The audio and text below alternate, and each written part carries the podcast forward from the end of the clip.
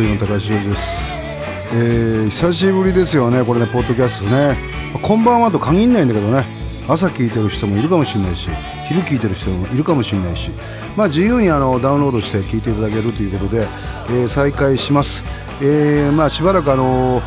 えー、まあいろいろありました。まあ本当に皆さんご存知の通り、えー、年明けてからですね。うんもう1月にまあいろいろ芸能ニュースもう本当に今年 VIP 取るんじゃないかぐらいに乗ってきましたけれども、あのー、最近で言うと、えー、まあまあ、これプライベートな話ですけどもこれマスコミ聞いてるかって話なんですけども、えー、一応、えー、っと最近はですねなんか大阪に俺がマンションに訪ねて行ったとかっていうこう、えー、誤報というか、まあ、嘘800並べてですね、えー、そういうふうに書いてると、まあ、裁判についてはねあの、まあ夫婦の問題ですからここでコメントすることはないですけども、えー、粛々とというかまああの進んでますけどもですねまあいろんなことが人生の中で起きるんだなというふうに思いますねいろんなとこで僕がコメントしたまあ歌でしかまあ俺はあのもともとはねあのコンポーザーというか作詞をして作曲をしてやってきた人間なのでまあそこで表現するのが一番いいんじゃないかなというふうに思っております。えー、今回からはですね、えー、本当に今まで振り返ってみて、えー、去年の11月の末にですね、あの NHK の火曜日10時からやってた、えドラマ「美女と男子」のですね、え出演の、えオファーを受けてから非常になんかあのまあこれもいろんなところで話したことなんですけども初めて読んだ時はなんか一発屋の追いぼれたロッカーみたいな感じだったんでうんちょっと断ろうかなと思ったんですけど3話4話読んでるうちにすごい面白いドラマだなと思ったしそれから自分があえてここでこの役を受けてですね理由っていうのは、まあ、これをドラマのファンの方に向けますけども本当にあの田淵さんというあの脚本家の、えー、方のセリフが素晴らしくて自分がそのなんだかテレビ出てまあこんなこと言うことじゃねえよなっていうことをその田所深夜っていうこうまあ、自分はまあ一体化しちゃったわけなんですけども、まあ、一体化したおかげでですね、まあ、いろんなことをやれたんですけども、まあ、その中でドラマの中で言ってる言葉が本当に自分がもう高橋ジョージっていう自分がですね思ってるようななんていうのかな言葉だったんですね。でまあじゃあ100%そうかというとでも99%ぐらいそうですね。あのまあちょっとその辺は今後この番組の中でですね番組っていうかまあこの自分の番組の中であのここはちょっと違ってたんだけどまあでも後々考えるとこういう辻褄が合ってるみたいなところの話もしたいなとでドラマの話もしながら、えー、ライブのレポートもしながらですね、えー、やっていきたいなっていうふうに思っております。近況といえばその芸能ニュースのこともあるんですけども、まあ、本筋であるこのロック歌手としての田所深夜としては、えー、9月2日にですね、えー、もちろんこれ聞いてくださった方はもう購入されてるかダウンロードされてる方も多いと思いますけども「えー、 Hello My Love それから「2人ワンデー」という、えー、曲両 A 面ということで、えー、田所深夜名義で、デビューしたってことが一番のまあニュースなんですけどももちろんこれ聞いてくださって方はもうもう分かってる。ことなんですけども。その2日後にですね、えー、北海道の釧路に行きまして。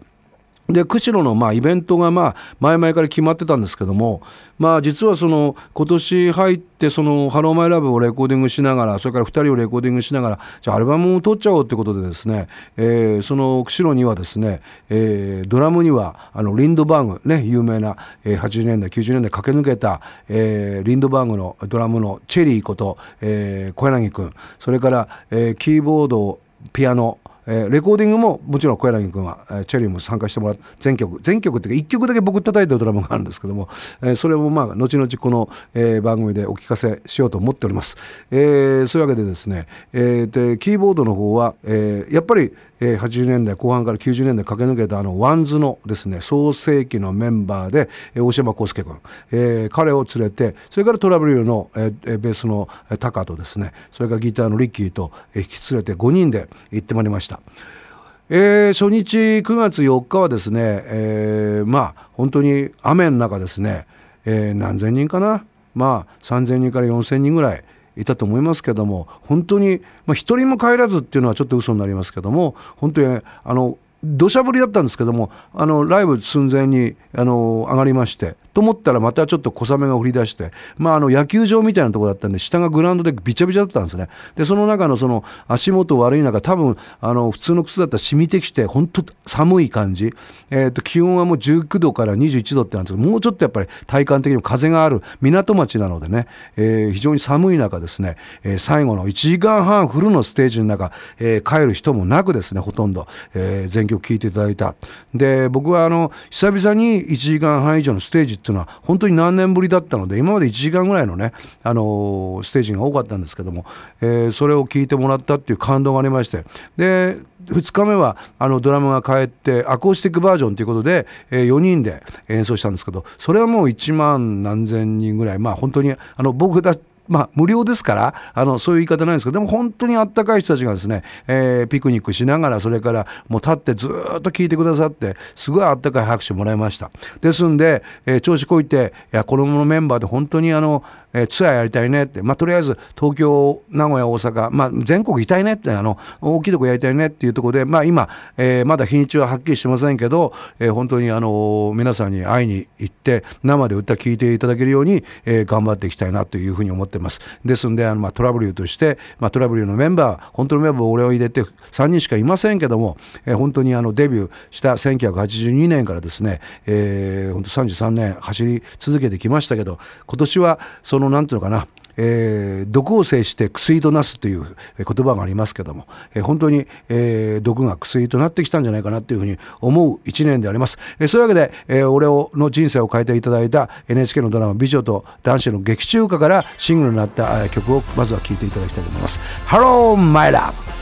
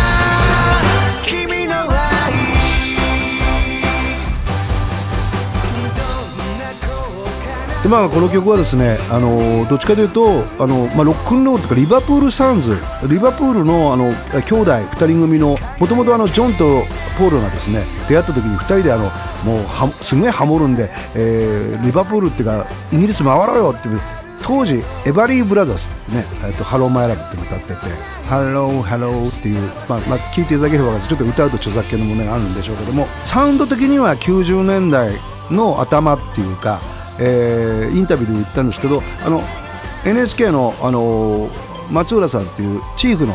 監督なんですけどディレクターなんですけども、えー、その方からとにかくあのリズム的にはあの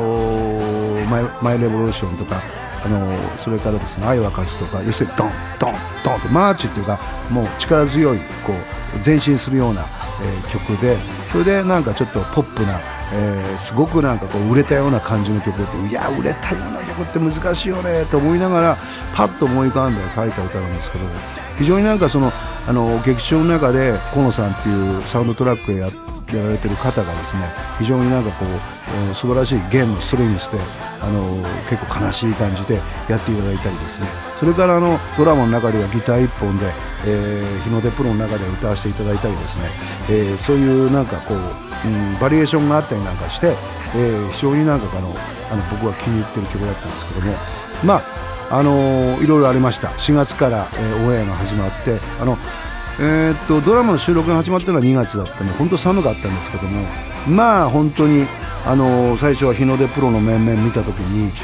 まあ、本当個性豊かでね、えー、本当手たれのもなみちゃんから、えー、事務員の由美ちゃんそして社長の並木さんそして声優の柏村君それからねえーと、沢渡一子さんもちろん主演の仲間由紀恵さんですけどももう本当になんかそれからあ愛ちゃんねグラドルの愛ちゃんどうなるかってもう本当に半分ぐらいが俺を入れて半分ぐらいがあのなんていうかね役者の素人的な感じっていうかみんな頑張ってたんだろうけどなんかこううんじゃあ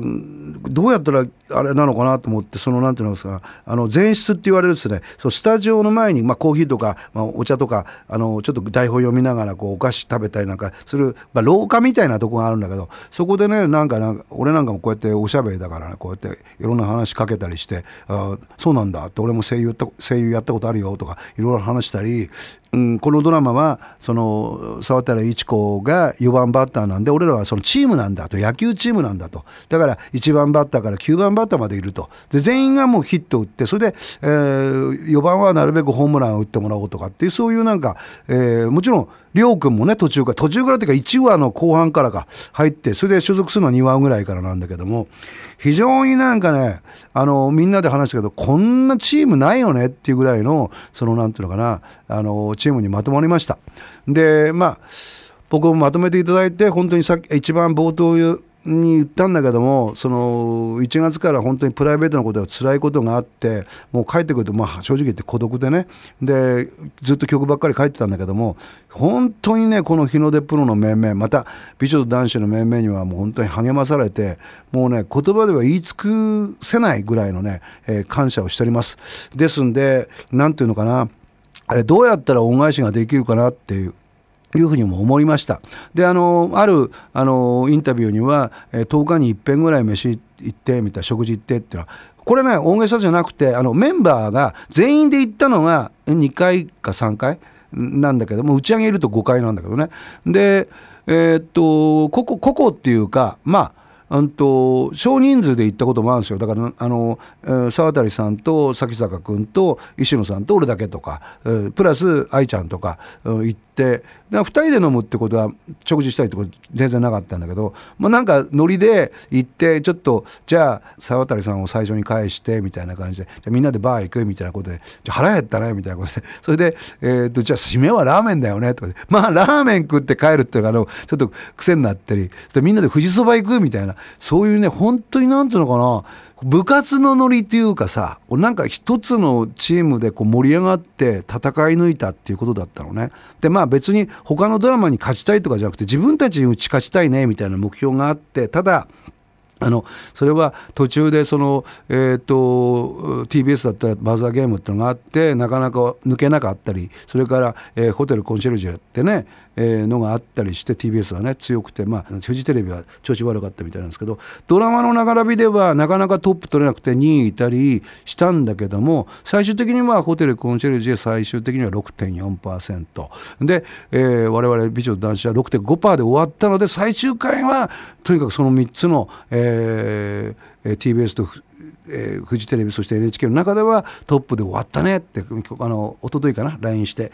まあ、そういう数字で勝った負けたじゃないんだけどなんかこう一つこう自分たちで盛り上がったなっていうことがありました。それから本当に多くの書き込みっていうか NHK のその掲示板にもそうですしヤフーの感想の欄にも本当数えきれないもうもう過去最高じゃないかぐらいの、数の、書き込みをしてくださった方も中にはここで聞いてくださってると思います、えー、なかなかね一方通行の返事を出せないあれですけどこのポッドキャストっていうのはもう施設ラジオっていうかもう勝手にやれますんで、えー、僕のトラブルのホームページのお問い合わせ欄みたいなとこからとか、えー、あとそれからですね、えー、そうですね。まあ、そんなとこから適当にあの聞きたいこととかこんなこと話してくださいこんな曲かけてくださいみたいなこと言ったらちょっと考えますよ本当に、えー、何でもできるね自由なもうスポンサーもないしスポンサーっていうのは皆さんです。僕にとってですね。このずっとやっぱトラブルトラブルの1982年のロックンロールバンドとしてデビューした時からの話もずっとしてきましたしそのファンの方々また応援してくれた方々それからトラブルになってからロード売れてからのこう27年間ずっと支えてくれた方そして、えー、今年から、え、美女と男子で田所深夜を支えてくれた方みんな宝です。そういう意味において、えー、皆さんの本当にあのご要望に応えていける番組にしておこうかな。それでまあ大きいことは言えませんけどこの番組にですねリオ君とかですね下手したらその沢渡さんとかですね、えー、石野さんとかですね呼んでですねそんなあの裏トークみたいなねことをやれたら素晴らしいんじゃないかなっていうふうに、まあ、夢みたいに思ってますけど本当にそうしていきたいと思います。また10月28日はですね、えー、アルバムが田所深夜ゴールデンヒッツっていう名前で、えー、出ますんでこれについてもまた来週あたり、えー、詳しく話させていただければと思いますけどもとりあえずドラマ通りに行くんであれば紅白で出たいな。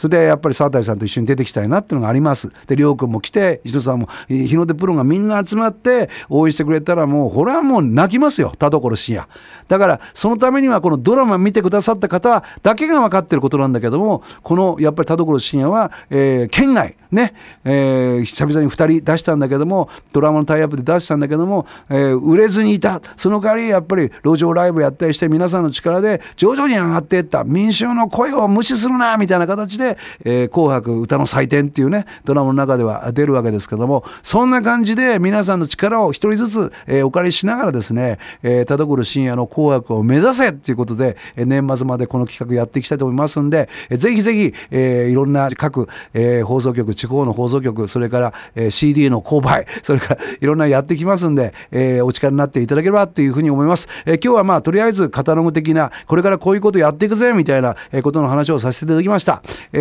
それでは、えー、最後はですね、えー、 Hello My Love と両 A 面の9月2日に、えー、デビューシングルということでなりました、えー、2人ワンデーを聴きながらお別れしたいと思います。それでは See you next!